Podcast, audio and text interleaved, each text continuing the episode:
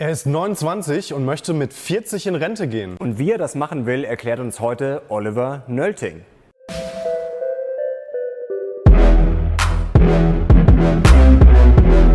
Servus Leute und herzlich willkommen in unserem neuen Video. Wir sind die Mission Money, dein Kanal für mehr Geld, Motivation und Erfolg. Und heute bei uns zu Gast Oliver Nölting. Er ist Softwareentwickler von Beruf und betreibt den Blog frugalisten.de. Und sein Blog hat auch schon äh, einige Beachtungen gefunden in den Medien. Und das liegt wahrscheinlich daran, dass Oliver ein sehr ambitioniertes Ziel hat. Er will nämlich mit 40 in Rente gehen und von seinem Ersparten leben. Und wir wollen jetzt mal ganz genau wissen von dir, Oliver, wie du das äh, so gestalten willst und wie das klappen soll. Herzlich willkommen.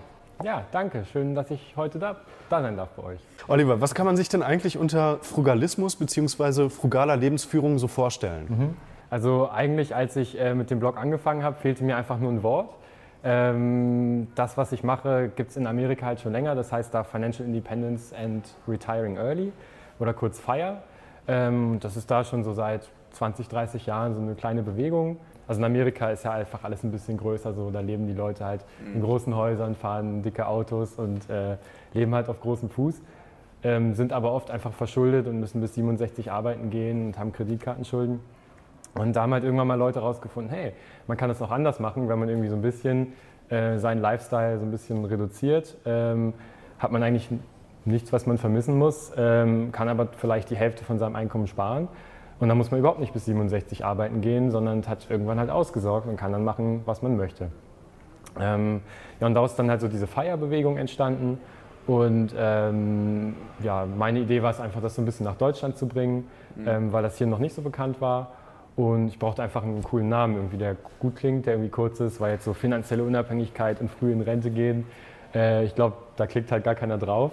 Ja. Ähm, ich brauchte was Kurzes, Prägnantes und dann habe ich halt so Frugalisten, Frugalismus ähm, das so genannt. Okay, jetzt gibt es ja das Klischee, ähm, natürlich gleich so Sparfuchs. Äh, seid ihr jetzt einfach nur Sparfüchse, äh, ihr Frugalisten, oder steckt da jetzt mehr dahinter? Da steckt viel mehr dahinter. Das ist eigentlich, ähm, ja, man kann nicht sagen, eine Lebensphilosophie oder so eine, ähm, so eine Lebenskunst fast schon. Und es geht eigentlich gar nicht mal so darum, irgendwie jetzt, das ist ein häufiges Vorurteil, was die Menschen denken, wenn man jetzt wenig Geld ausgibt, dass man dann einfach nur so die schönen Dinge des Lebens einfach streicht und sagt, nee, ich gehe nicht ins Kino, nee, ich gehe nicht irgendwie in Urlaub. Aber das ist halt überhaupt nicht der Fall, sondern es geht halt irgendwie eigentlich darum, ähm, so ein bisschen Lifehacking zu betreiben und versuchen, so Wege zu finden, glücklich zu sein ähm, und ein sehr erfülltes und zufriedenes Leben zu finden. Das ist eigentlich das Ziel. Und das aber zu schaffen, ohne dafür viel Geld ausgeben zu müssen. Was war denn der, für dich der entscheidende Moment, ähm, dich für diesen Lifestyle, für diesen Weg zu entscheiden? Also ich war damals Student, so vor fünf Jahren, ähm, so am Ende von meinem Bachelor. Also ich habe gerade meine Bachelorarbeit geschrieben und ich wusste nicht so ganz genau, was ich danach machen sollte. So irgendwie, okay, Studentenleben war super cool, irgendwie WG-Partys, Ausschlafen. Ähm, man hatte echt immer interessante Projekte, die man sich selbst aussuchen konnte, an denen man arbeiten konnte. Man hatte freie Zeiteinteilung. Ähm, jeden Monat gab es irgendwie Geld auf dem Konto. Ähm, ich habe ein bisschen Geld von meinen Eltern bekommen. Ich hatte noch ein Stipendium. BAföG musste mich auch? halt, äh, nee, BAföG nicht. Dafür okay. mhm. ähm, war sozusagen das Einkommen von meinen Eltern zu hoch. Mhm. Ja. Ähm, aber ich hatte irgendwie Geld, musste nicht unbedingt dafür arbeiten gehen so, und hatte ein gutes Leben. Ähm, und ich war halt zufrieden. Also ich hatte ein WG-Zimmer und ein Fahrrad und äh, ein paar gebrauchte Möbel in meinem Zimmer stehen. Und ich hatte nicht das Gefühl, dass ich mehr brauchte. Das war so die eine Seite. Und gleichzeitig habe ich aber auch gedacht, okay, wenn ich jetzt anfange zu arbeiten, so, dann ist dieses schöne Leben halt vorbei. Dann muss ich irgendwie acht Stunden jeden Tag in einem Büro sitzen und da irgendwie programmieren oder so, bis ich halt 67 bin und dann in Rente gehen kann. Und für mich war das so krass, so jetzt ist das Leben vorbei, so jetzt kannst du diese ganzen schönen Freiheiten halt nicht mehr genießen. Und ich hatte einfach gar keine Alternative im Kopf, so, weil die meisten Menschen leben ja so, also die gehen einfach jeden Tag zur Arbeit, äh, bis sie in Rente gehen können. Und ich dachte so, okay, es gibt keine andere Möglichkeit. Und dann bin ich durch Zufall auf ähm, Mr. Money Mustache aufmerksam geworden, diesen amerikanischen Blogger, ähm, der, glaube ich, so der größte Blogger in dieser Financial Independence Community in Amerika ist. Mhm.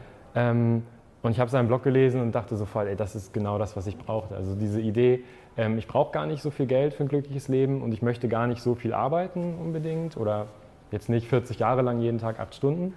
Ähm, und plötzlich hat es so Klick gemacht und für mich hat sich so das eine zum anderen gefügt. Vielleicht die kurze Frage jetzt, wie kann man Frugalist jetzt auf den Punkt bringen? Also wann darf ich mich jetzt Frugalist nennen? Sozusagen, wenn ich jetzt äh, sozusagen nicht normal arbeite, wenn ich viel spare, wenn ich... Ich würde sagen, einfach wenn du dich so mit diesen Werten identifizieren okay. kannst. Also zu sagen, ähm, ich bin jemand, der nicht unbedingt so viel materiellen Reichtum braucht oder irgendwie so materielle Dinge braucht zum, für ein gutes Leben, sondern der irgendwie so sein Glück mehr so aus so den immateriellen Sachen zieht. Aber dann Also- brauche ich ja eigentlich schon so eine Grundpersönlichkeit dafür. Absolut, sagen, genau. Also, ja, also wenn du jemand bist, der so lieber auf dem, auf dem Sofa sitzt den ganzen Tag und sich lieber passiv berieseln lässt und ähm, dann, damit ihm nicht langweilig wird, einmal im Jahr in Luxusurlaub fährt, dann bist du kein Frugalist. So, also Frugalisten sind eigentlich Leute, die so, so ein bisschen proaktiv leben, also die gerne Neues lernen, Sachen ausprobieren, irgendwie versuchen immer irgendwie geschickt irgendwelche Wege zu finden, ihre Ziele zu erreichen und halt sagen, ähm, für, so ein, für so ein Leben brauche ich halt kein Porsche und ein Riesenhaus, ähm, da reicht mir eine kleine Wohnung.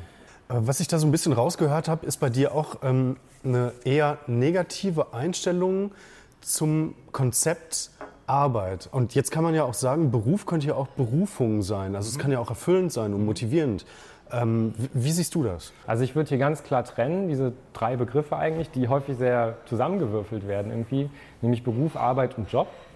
Also vom Beruf würde ich sagen, ich bin Softwareentwickler, hast du ja auch schon im Intro gesagt. Und das würde ich auch nie abstreiten. Also ich mag gerne Software entwickeln, ich mag gerne programmieren. Und ich glaube, wenn du mich einfach hinsetzt und sagst, "Mei, Oliver, mach was du willst den ganzen Tag, dann würde ich wahrscheinlich auch vom Rechner sitzen und da irgendwas programmieren, weil mir das einfach Spaß macht. Und auch eine Herausforderung ist, irgendwie technische Probleme so ein bisschen anzugehen und zu lösen. Ähm, aber so dieser Beruf ist nochmal was ganz anderes als jetzt ein Job. Also in einem Job, ähm, da kann ich halt nicht das programmieren, was ich will, sondern da gibt es einen Kunden, ähm, der sagt, hier, das wollen wir haben und dann programmiert man was für den und sagt dann, nö, das war blöd, mach nochmal. Ähm, da hat man irgendwie Kollegen, einen Chef, äh, feste Arbeitszeiten, einen Arbeitsvertrag. Wenn man mal sagt, oh, oh, wisst ihr, heute habe ich eigentlich nicht so richtig Lust, muss man trotzdem hingehen.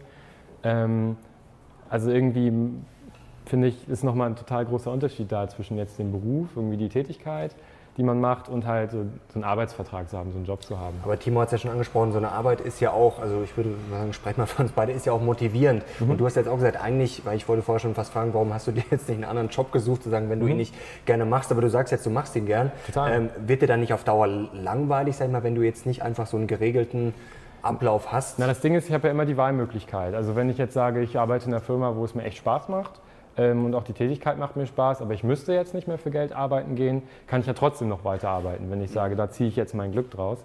Aber ich muss es halt nicht und ich kann halt dann auch die Konditionen diktieren. Ich kann sagen, Chef, ich brauche die Knete hier nicht, ich komme nur noch zehn Stunden die Woche. Und ähm, Arbeitszeiten, ja, also wenn ich zum Meeting da bin, okay, aber sonst suche ich mir das aus. Ähm, oder ich suche mir dann halt eine Firma, wo ich diese Konditionen halt habe. Ähm, meinetwegen. Also ich bin einfach total frei in meinen Entscheidungen. Und das ist es eigentlich, worum es mir geht. Also dieses mit 40 in Rente klingt halt immer so ein bisschen so, als will ich dann im Liegestuhl liegen und halt gar nichts mehr machen. Aber mir geht es eigentlich nur um die Freiheit, entscheiden zu können, was ich wie mache. Darf ich fragen, wie viel du verdienst und äh, was deine Sparquote momentan ist? Also momentan ähm, verdiene ich so ungefähr 2300 Euro netto im Monat. Ähm, also ich bin Teilzeit fest angestellt und dann mache ich noch so ein bisschen ähm, als Selbstständiger. Deswegen schwankt das Einkommen immer so ein bisschen so. Aber im letzten halben Jahr waren es halt ungefähr 2300. Ähm, ausgeben tue ich ungefähr so 750 bis 800.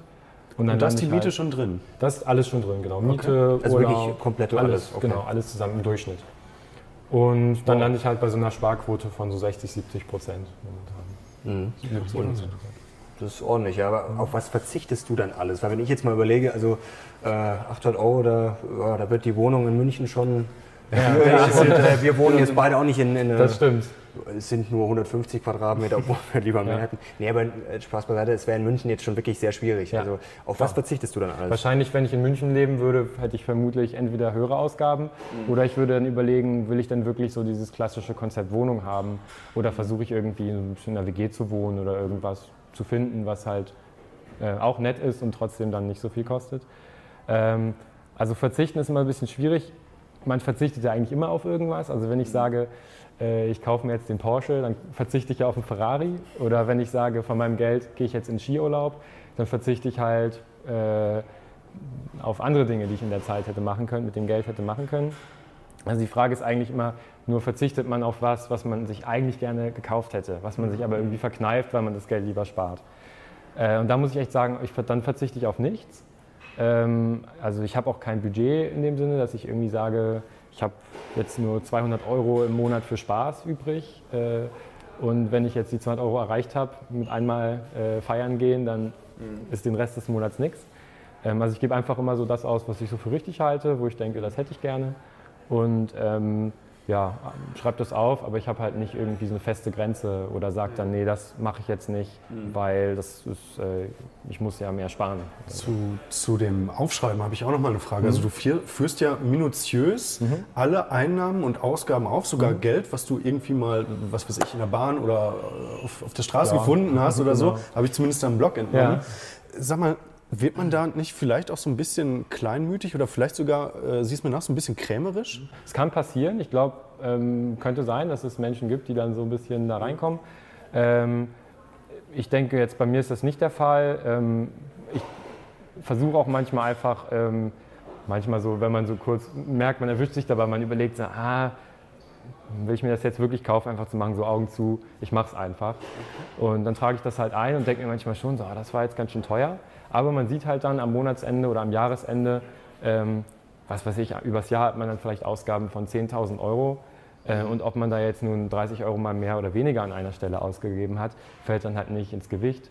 Und würde ich sogar sagen, dass man durch das Aufschreiben vielleicht sogar lernt, ähm, zu sehen, dass manche Sachen einfach fast egal sind. Also wenn ich jetzt irgendwie überlege, gehe ich jetzt mal ins Restaurant, irgendwie schick essen für 30 Euro oder nicht, ähm, das ist eigentlich ganz egal, das kann ich gut ruhig machen. Ähm, wenn ich aber bei der Miete zum Beispiel 50 Euro einsparen kann oder 30 Euro einsparen kann, das hat einen viel größeren Effekt, weil diese Ausgabe ja jeden Monat kommt. Mhm.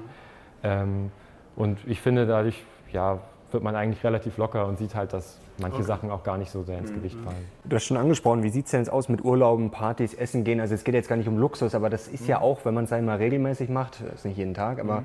vielleicht zwei, dreimal die Woche, dann ist das ja auch teuer. Also da musst du ja auch dann schon auf einiges verzichten. Ja, ist auch tatsächlich mein äh, größter Kostenblock so nach äh, okay. Wohnung und Essen. Ist, ist, sogar größer als Essen. Also jetzt im letzten halben Jahr habe ich so für Spaß, äh, Urlaub, Essen gehen, weggehen, so ich glaube so 200, 250 Euro im Monat tatsächlich ausgegeben im Schnitt. Ähm, und das ist fast so hoch wie meine Miete. Wie, wie viel gibst du für Essen aus im Monat? Ähm, also für Lebensmittel, so was man im Supermarkt kauft und dann woraus man was kocht, so 100, 110 Euro im Monat im Schnitt. Und dann kommen noch mal so 50 Euro ungefähr drauf für mal auswärts essen gehen oder sich mal einen Döner an der Ecke holen. Ja, okay, okay. 100 Euro ist aber sportlich. Ja, ja also ich versuche halt immer ähm, nicht jetzt so ähm, industriell verarbeitete Sachen zu kaufen. Also mein bestes Beispiel ist, man guckt mal so ins Müsli-Regal oder diese mhm. ähm, Müsli-Mischungen, die da stehen, die kosten irgendwie 3,99 Euro für so einen kleinen Karton. Und wenn du hinten auf die äh, äh, äh, Zutatenliste guckst, da sind meistens einfach Haferflocken und Zucker drin und so ein paar Trockenfrüchte. Also von den Zutaten her super günstig, aber die verkaufen das einfach teuer. Und ähm, wenn man halt schaut, dass man halt nicht diese Sachen kauft, die halt so irgendwie künstlich äh, überteuert sind, sondern sich dann eben Haferflocken kauft mhm. und vielleicht Trockenfrüchte in der Packung und sich dann das selber mischt, kommt man halt viel günstiger bei weg. Und das Prinzip wende ich halt einfach grundsätzlich an, dass ich versuche, möglichst so Basiszutaten zu kaufen und mir dann mein eigenes Essen so daraus zu kochen. Rente mit 40, das ist dein Ziel. Was passiert denn jetzt eigentlich, wenn zum Beispiel Kinder ins Spiel kommen. Mhm. Ist das Konzept dann sozusagen hinfällig? Also geht es dann nicht mehr? Oder? Naja, es gibt ja kein Schwarz oder Weiß. Also man kann nicht sagen, ähm, man schafft es entweder finanziell frei zu werden oder nicht. Ähm, klar, mit Kindern hat man vermutlich ein bisschen höhere Ausgaben, das will ich auch gar nicht abstreiten. Ähm, aber die Grundprinzipien bleiben ja die gleichen. Also einfach versuchen, ähm, irgendwie seine Ausgaben ein bisschen zu optimieren, einfach zu schauen, wo kann ich äh, Geld einsparen, ohne dass ich auf was verzichten muss und dann das Geld investieren und eine Sparquote haben und irgendwann ist, mhm. äh, hat man dann genug, um dann davon leben zu können. Das ist ja ganz egal, das kann man ja auch machen, wenn man halt eine Familie hat. Dauert dann wahrscheinlich ein bisschen länger oder man muss halt äh, noch kreativer werden oder sein Einkommen erhöhen oder so. Wie ist es denn jetzt mit deiner Freundin? Gibt es da jetzt einmal Stress oder ist die jetzt da voll auf der Nö, gar nicht. Also vom Lebensstil her sind wir da relativ gleich. Wir teilen uns ja auch eine Wohnung. Mhm. Ähm, und ich sag mal so, wenn äh, sie sich gerne was kaufen möchte, wo ich jetzt sage, das würde ich mir jetzt nicht kaufen, kann sie ja trotzdem gerne machen.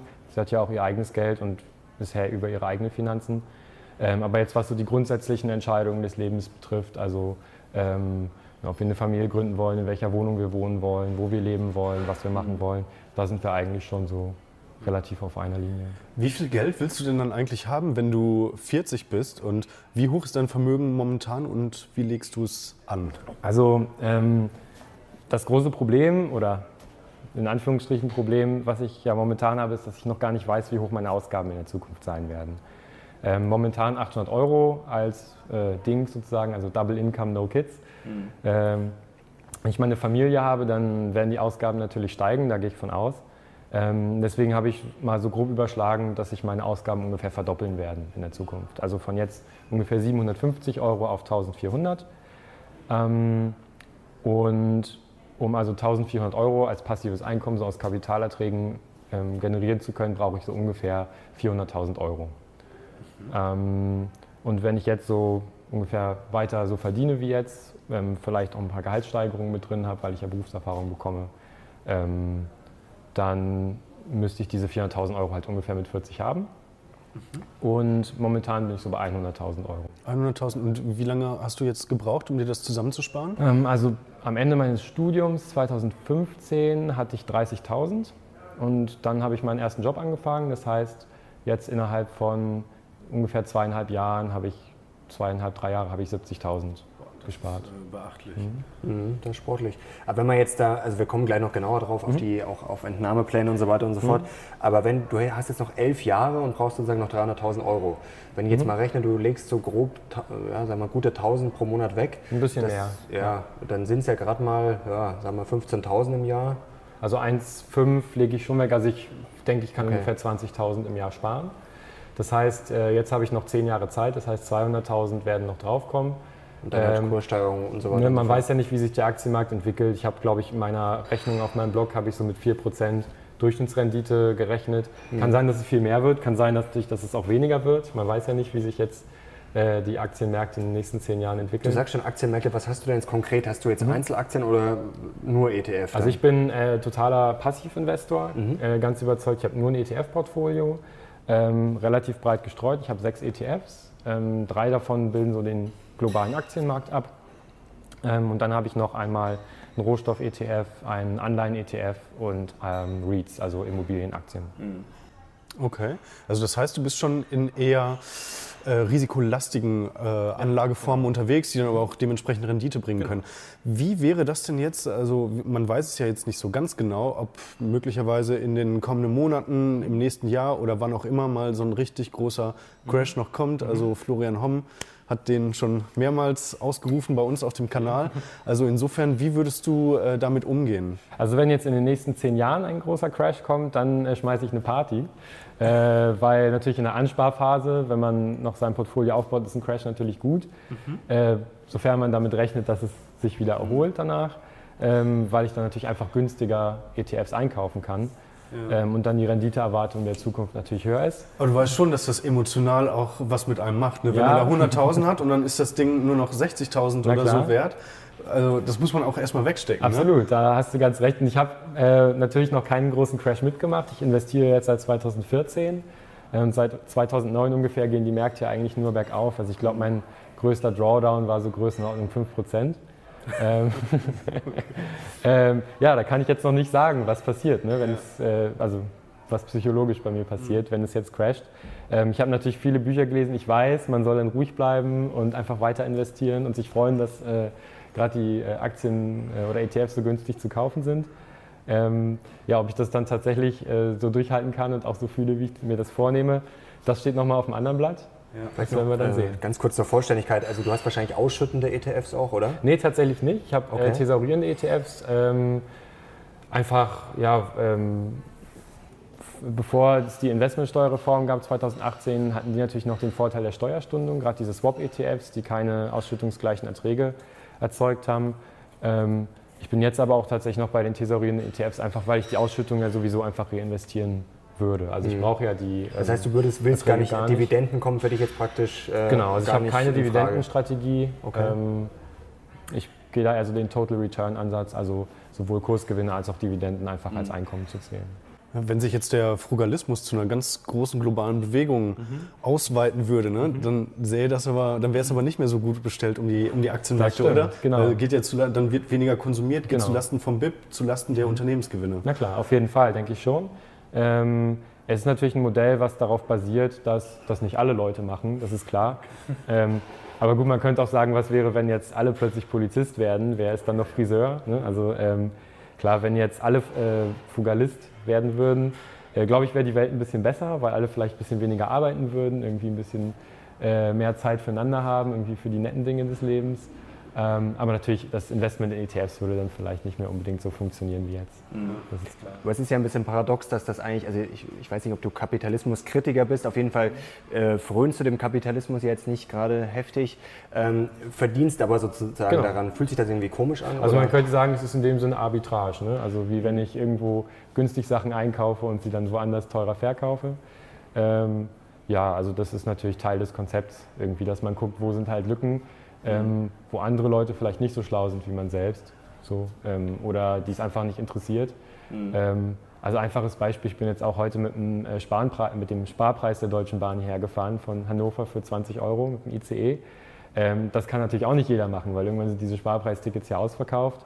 Ähm, aber trotzdem kann ich ja davon profitieren, dass einfach nicht alle Leute sagen, ich möchte jetzt genau mit dem Zug fahren oder vielleicht sie sogar bereit sind, den höheren Preis zu bezahlen. Wärst du jetzt gekommen, wenn, der, wenn du nicht den Sparpreis bekommen hättest? Ja, ich hätte dann vielleicht oder? geguckt, ob es eine andere Möglichkeit gibt, mhm. vielleicht mit Blablacar oder so, aber so mit war das Taxi, halt. ne? genau, äh, also ja. du hättest schon darüber nachgedacht wahrscheinlich. Ähm, ob, ich, ob ich einen anderen Weg finde. Ja, ob, du, ob man da sparen kann. Klar, ja, okay. genau. Aber jetzt war es halt so günstig mit ICE und es ist super bequem.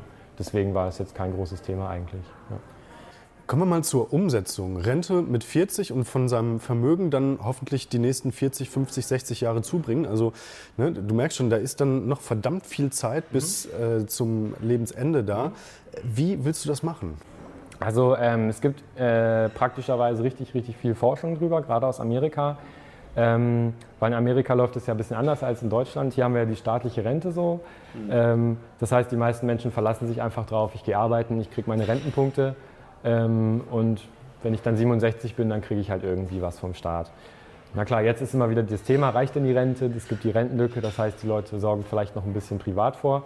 Aber in Amerika läuft es halt anders, da ähm, ist die staatliche Rente praktisch nicht existent. Das heißt, die Menschen sorgen da schon seit vielen, vielen Jahrzehnten so privat mit Aktien vor. Und ähm, das ist dann weit verbreitet und die Aktionärsquote ist halt auch viel höher. Ähm, und dadurch ist die Frage, wie schaffe ich es irgendwie über einen längeren Zeitraum aus Aktien, die ja im, im, äh, in den Erträgen halt sehr, sehr stark schwanken, im Wert auch schwanken, ähm, wie schaffe ich es daraus ein gleichbleibendes Einkommen zu generieren, ohne halt Gefahr zu laufen, am Ende irgendwie pleite zu sein mit ja. 90 oder halt bevor ich sterbe. Ähm, und in Deutschland war das nie eine große Frage, in den USA dadurch halt schon, dass die da sowieso schon mehr Rente mit Aktien machen. Und dadurch gibt es da halt auch sehr viel Forschung drüber, die in Deutschland leider, leider weitgehend unbekannt ist. Mhm. Ähm, aber wenn man sich da mal so der amerikanischen Literatur zuwendet, findet man halt sehr viel. Mhm. Ähm, es gibt zum Beispiel einen Autor, von dem ich sehr äh, begeistert bin, das ist Wade Pfau. Mhm. Der ist äh, Professor für Retirement Income am American College und ähm, ja, der hat auch viele Papers, viele Bücher ähm, oder ein Buch äh, drüber geschrieben, wie man genau dieses Problem halt angehen kann. Und ähm, da gibt es sehr viele wissenschaftliche Modelle, ähm, mhm. wie man halt irgendwie eine Entnahmestrategie halt herstellen kann. Genau. Was ich mir ein bisschen frage, Dividenden sind ja klar, das ist ja ein Einkommensstrom. Die kriege ich jetzt mhm. einmal entweder mhm. jährlich oder viermal im Jahr ausbezahlt. Äh, Kursgewinne sind ja gut und schön, äh, Aktienmärkte sind gut gelaufen, aber das ist ja kein Einkommensstrom, weil ich mein, ich habe zwar die Kursgewinne so gesehen, aber sie sind ja nur theoretisch. Genau. Ähm, wie schaffst du das dann? Du musst ja dann sozusagen jetzt mit Sparplan aufbauen und mhm. dann irgendwann wieder abbauen. Genau, also ähm, in Amerika nennt sich das Total Return. Also man mhm. ähm, betrachtet nicht nur die Dividenden, sondern man betrachtet im Prinzip den gesamten Return, also die gesamte Rendite von dem Aktien- oder ETF-Portfolio und ähm, muss dann halt durch Anteilsverkäufe im Prinzip jährlich oder monatlich irgendwie sein Einkommen daraus generieren. Und da ist ähm, gibt so ein bisschen sozusagen die Idee von so einem Dreieck, also dass man drei Faktoren hat, die man berücksichtigen möchte. Und man kann aber immer nur zwei gleichzeitig haben, sozusagen. Also ein magisches Dreieck. Mhm. Das eine ist halt die Höhe der Erträge. Man möchte natürlich möglichst viel aus seinem Aktienportfolio bekommen. Dann einmal die Volatilität dieser Erträge. Also man möchte ja jeden Monat möglichst einen gleichbleibenden Ertrag haben und nicht den einen Monat mal 10.000 Euro und den nächsten gar nichts. Und das dritte ist dann die Bankrottwahrscheinlichkeit. Also man möchte ja möglichst eine möglichst geringe Wahrscheinlichkeit haben, halt pleite zu gehen. Und ja, jetzt steht man sozusagen vor so einem Optimierungsproblem. Wie schaffe ich so ein Modell zu finden, was halt möglichst diese drei Sachen irgendwie so halbwegs unter einen Hut bekommt? Mhm. Ähm, und da gibt es halt sehr viele Möglichkeiten, also ähm, so ein Entnahmemodell zu generieren, was halt ähm, einerseits auf die persönlichen Faktoren ähm, Rücksicht nimmt. Also ich kann mich fragen, wie flexibel bin ich zum Beispiel bei meinen Ausgaben. Ist es denn schlimm, wenn mal einen Monat lang irgendwie ein bisschen weniger aus dem Aktienportfolio kommt oder mehrere Jahre lang vielleicht etwas weniger kommt? Ähm, wie flexibel bin ich da? Man kann auch auf die Märkte Rücksicht nehmen, dass man guckt, wie ist denn gerade die Marktbewertung. Ähm, zum Beispiel beim Schiller PE10, also mit dem CAPE-Indikator, ähm, zu sagen, okay, die Märkte sind gerade ein bisschen hoch bewertet. Das heißt, man kann tendenziell eher ein bisschen weniger entnehmen aus dem Portfolio, weil die mhm. Renditeerwartung für die Zukunft ein bisschen geringer ist. Ähm, genau, und da gibt es halt viele Faktoren, die man so berücksichtigen kann und kann sich dann halt so ein bisschen so eine individuelle Entnahmestrategie daraus zurechtbasteln. In diesem Zusammenhang gibt es ja auch die sogenannte 4%-Regel. Äh, mhm. Äh, könntest du die vielleicht unseren Zuschauern einfach mal erklären? Mhm. Also die 4%-Regel ist so ein bisschen, wenn man diese ganze Forschung und diese ganzen Modelle, äh, die es da so gibt, die halt sehr komplex sind und äh, unheimlich viele Faktoren halt dazu gehören. Also wie schon gesagt, so Marktfaktoren und mhm. Äh, individuelle Faktoren. Wenn man versuchen würde, die so auf eine Zahl einzudampfen, so, das geht natürlich schwierig und es wird immer äh, dann, dann Kritik geben, weil es einfach eine zu starke Reduktion der Komplexität ist. Aber wenn man das machen müsste, dann wäre die 4%-Regel sozusagen genau das. Ähm, und die 4%-Regel ist eine Art Faustformel, die im Prinzip sagt, wie viel Geld muss man denn eigentlich ansparen, um halt in der Zukunft von seinen Kapitalerträgen leben zu können. Mhm. Und ähm, die Idee ist, dass wenn ich meinetwegen eine Million Euro angespart habe, dass ich dann mir jeden, jedes Jahr 4% von diesen 1 Million Euro auszahlen lassen kann und das auch an die ähm, Inflation anpassen kann. Also wenn ich jetzt eine Million habe, kann ich mir jedes Jahr 40.000 Euro ähm, auszahlen und ausgeben und diesen Betrag dann halt sogar um die Inflation steigern, also jedes Jahr meinetwegen um 2 bis 3 Prozent erhöhen. Mhm. Es gibt ja auch noch diese berühmte Trinity-Studie, ähm, mhm. sozusagen eine Erweiterung von dieser Regel. Mhm. Äh, was besagt die denn genau? Also die Trinity-Studie ist eigentlich ähm, also es gab zwei Studien, die im Prinzip die 4%-Regel geprägt haben. Ähm, das war einmal die Studie, eine Studie von William Bengen, das ist ein Finanzplaner aus den USA gewesen. Ähm, und ähm, dann die Trinity-Studie, die von der Trinity University in Texas durchgeführt wurde. Und die haben zum ersten Mal, also ich muss ein bisschen weiter ausholen. Früher war es halt in Amerika so, dass man, wenn man in Rente gehen wollte und ein Aktienportfolio hat, ist man zu einem Finanzplaner gegangen und hat gesagt, hier Finanzplaner, ich möchte gerne wissen, äh, wie viel muss ich ansparen, damit ich halt meine Ausgaben durch die Aktienerträge decken kann. Und dann haben die Finanzplaner geschaut, okay, die durchschnittliche Aktienrendite der letzten Jahre irgendwie 7% im Jahr. Das heißt, du kannst 7% von deinem Portfolio halt jedes Jahr verbrauchen. Und das gefährlich ist aber, dass es halt die Volatilität der Aktien halt nicht berücksichtigt mhm. und man dann halt, wenn man 7% entnimmt, halt sehr schnell Gefahr läuft, pleite zu gehen. Ähm, und William Bengen und die Trinity-Studie haben halt äh, das begriffen, dass das gefährlich ist und haben zum ersten Mal ähm, einen anderen Ansatz gefahren. Die haben einfach ein Portfolio genommen, ein hypothetisches, und haben in der Vergangenheit geguckt, wie hätte dieses Portfolio äh, performt, wie hätte das sich entwickelt, hätte das überlebt, mhm. ähm, einen bestimmten Zeitraum lang, wenn man jedes Jahr 3% oder 4% oder 5% entnommen hätte. Und ähm, beide Studien sind im Prinzip zu dem Ergebnis gekommen, dass ähm, ein Portfolio aus, ich sag mal so 50% US-Aktien und 50% US-Staatsanleihen 30 Jahre äh, in der Vergangenheit immer überlebt hätte, wenn man jedes Jahr 4% entnommen hätte. Und dadurch ist dann halt auch so die 4%-Regel entstanden und in Umlauf gekommen. Was ist denn eigentlich das Sequence of Returns Risiko und wieso sind die ersten fünf bis zehn Jahre bei so einem Entnahmeplan so extrem entscheidend? Das ist genau das, was ich gerade angedeutet habe. Ähm, dass man eben nicht sagen kann, wie viel kann ich denn aus einem Aktienportfolio entnehmen. Gut, wenn die Durchschnittsrendite 7% ist, dann kann ich 7% entnehmen. Das funktioniert leider nicht, weil die ähm, Entnahmerate, also das, den Anteil, den ich äh, in einem Portfolio entnehmen kann, hängt, wenn ich aus diesem Portfolio ähm, Geld entnehme oder welches einzahle, nicht nur von der Durchschnittsrendite ab, sondern auch von der Volatilität des Portfolios. Mhm. Ähm, das heißt, wenn ich ähm, jedes Jahr tatsächlich konstant 7% habe, dann kann ich auch 7% entnehmen. Zum Beispiel, wenn ich jetzt ein, äh, eine Anleihe habe, die tatsächlich 7% äh, Coupon hat, dann kann ich 7% entnehmen. Bei Aktien geht das aber nicht. Die gehen mal rauf und mal runter. Und je volatiler die sind, desto weniger kann ich tatsächlich entnehmen, wenn ich am Ende noch, äh, mhm. also wenn mein Portfolio am Ende überleben soll. Ähm, und jetzt kann man gucken, ähm, also man kann sich das so vorstellen, wenn man in Rente geht und dann sagen wir mal 30, 40 Jahre von seinen Aktien leben möchte. Ähm, wenn es jetzt ganz am Anfang einen Crash gibt, dann gehen die Aktien sehr stark runter und an dieses Depot wird sozusagen so ein Loch gegraben, aus dem man halt ganz, ganz schwer wieder rauskommt. Mhm. Ähm, wenn die Aktien am Anfang gut laufen und man entnimmt dann so sein Geld und am Ende, wo eigentlich noch schon wieder relativ wenig Geld übrig ist, dann geht es halt runter, dann ist das halb so schlimm. Das heißt, ein Crash am Anfang der Entnahmephase ist viel, viel äh, kritischer und viel, viel risikoreicher als ein Crash am Ende der Entnahme. Und wenn dir das jetzt mal, wünschen wir dir natürlich nicht, aber mhm. könnte ja passieren, weil du hast ja im Endeffekt keinen Einfluss drauf. Ähm, was machst du denn dann? Hast du schon Plan B? Ja, ich sag mal so, das Gute daran ist ja, dass ähm, die ersten fünf bis zehn Jahre halt am gefährlichsten sind. Also wenn man in Rente geht und dann anfängt, aus seinem Portfolio zu entnehmen, mhm. so mit der Zeit wird es halt immer risikoloser, sofern halt kein Crash passiert.